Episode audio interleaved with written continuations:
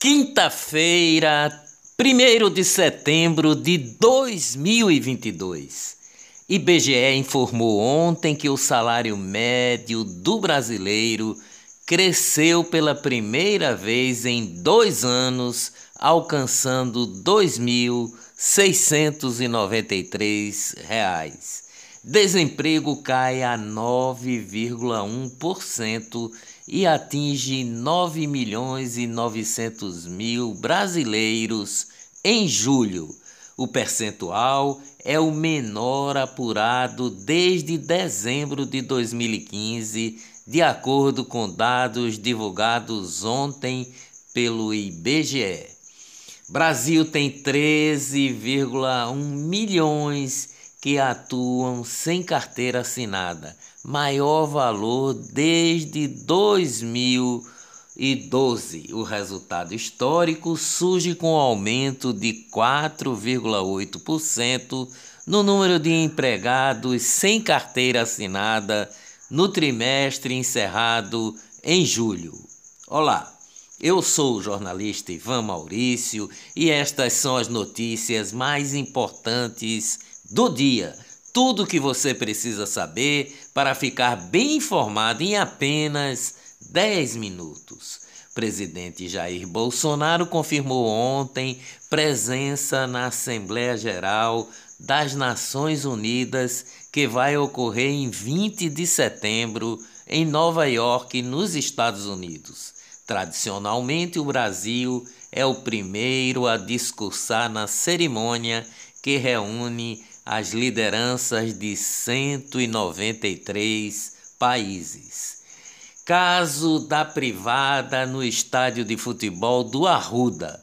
Santa Cruz e CBF terão que pagar indenização milionária para a família do torcedor que foi morto em 2014.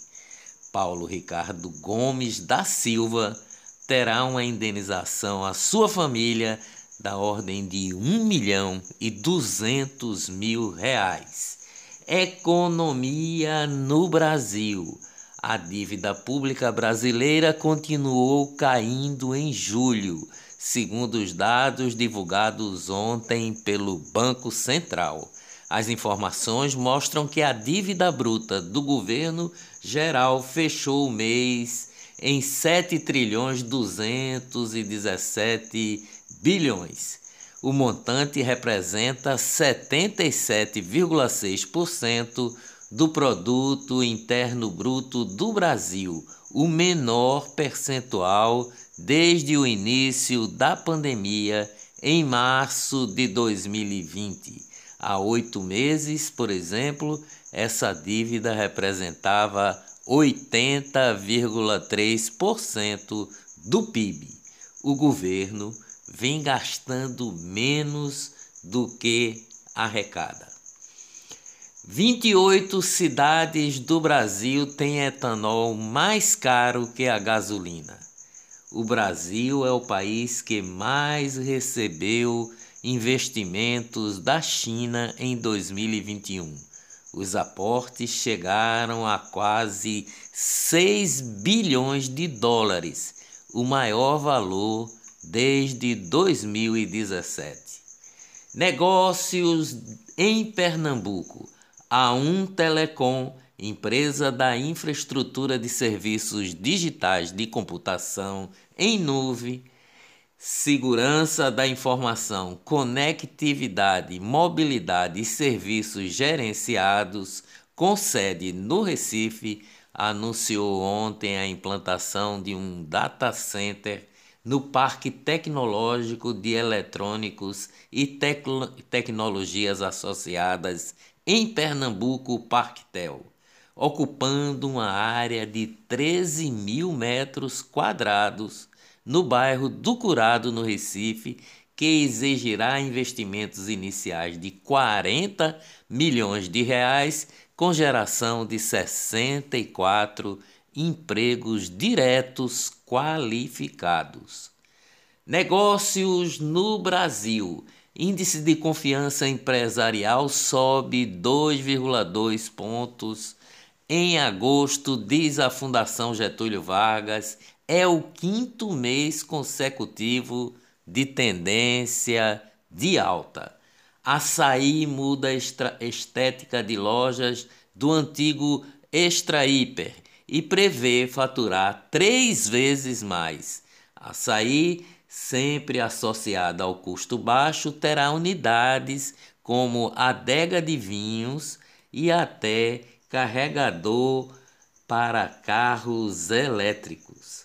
Após 33 anos fora do Brasil, a Telefunken, tradicional marca alemã, que foi sinônimo de TV no, no, no Brasil, está de volta ao varejo nacional, mas não com televisores. Licenciada pelo grupo argentino Someco, a marca retornou ao país no começo do ano com foco em eletroeletrônicos. Finanças no Brasil. Bolsa termina agosto com alta de 6,5 e o dólar fechou o dia de ontem cotado em R$ 5,20. Os Supremos da Corte. Vice-Procuradora-Geral da República, Lindora Araújo, se manifestou pelo arquivamento de um pedido de senadores para que as mensagens trocadas pelo Procurador-Geral da República, Augusto Aras, com empresários seja, não sejam divulgadas. A Lindora disse sobre a ação de Alexandre de Moraes que era uma espetacularização midiática os executivos participavam de um grupo de WhatsApp que, no entender do ministro Alexandre de Moraes, do Supremo Tribunal Federal, STF, teria defendido uma suposta realização de um golpe de Estado no país para determinar uma operação policial contra um grupo de empresários, o ministro do Supremo Tribunal Federal, Alexandre de, Mora de Moraes,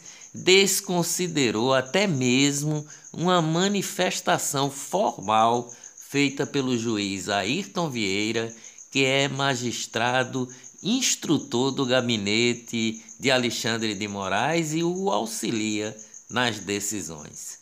Senador Randolph Rodrigues e a rede, seu partido, apelaram 153 vezes ao Supremo Tribunal Federal contra o presidente Bolsonaro desde 2019. Em áudio de conversa no Twitter, o senador Randolph se gaba de que seu partido substituiu a função da Procuradoria-Geral da República, a PGR.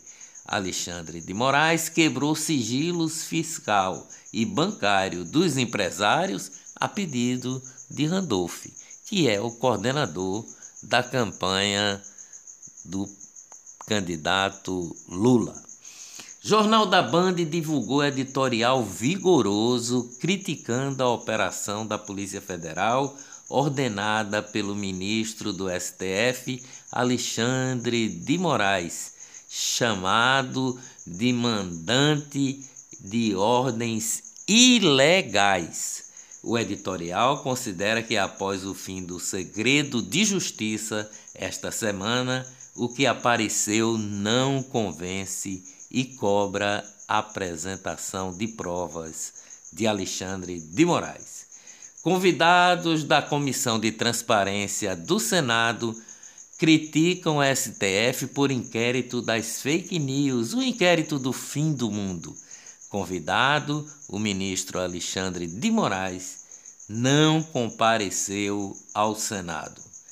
Ministro Alexandre de Moraes prorrogou por mais 60 dias a investigação sobre a fala do presidente Bolsonaro que associou a vacina da Covid à AIDS. Corrupção. Um dos coordenadores da campanha do, do candidato a presidente Lula, candidato à presidência pelo PT, virou réu na Justiça Estadual da Bahia por corrupção passiva. O senador Jacques Wagner do PT da Bahia é alvo de uma ação derivada da Operação Lava Jato. O inquérito foi movido pelo Ministério Público do Estado, por meio do Grupo de Atuação Especial de Combate às Organizações Criminosas e Investigações Criminais. Os demais denunciados, além de Jacques Wagner, são os executivos da Odebrecht, Cláudio Melo Filho, André Vital Pessoa de Melo, Benedicto Barbosa da Silva Júnior e Marcelo Odebrecht, ex-dirigente maior da empresa. Um ano depois, ontem, o Superior Tribunal de Justiça, STJ, mandou trancar a ação em relação ao empresário e à época secretário de Meio Ambiente de Pernambuco, Sérgio Xavier. Eleições.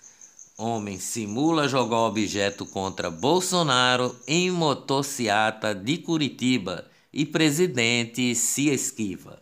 O portal R7 diz que foi água atirada contra o presidente. O presidente não foi atingido por nenhum objeto, não há mais informações sobre quem é o indivíduo.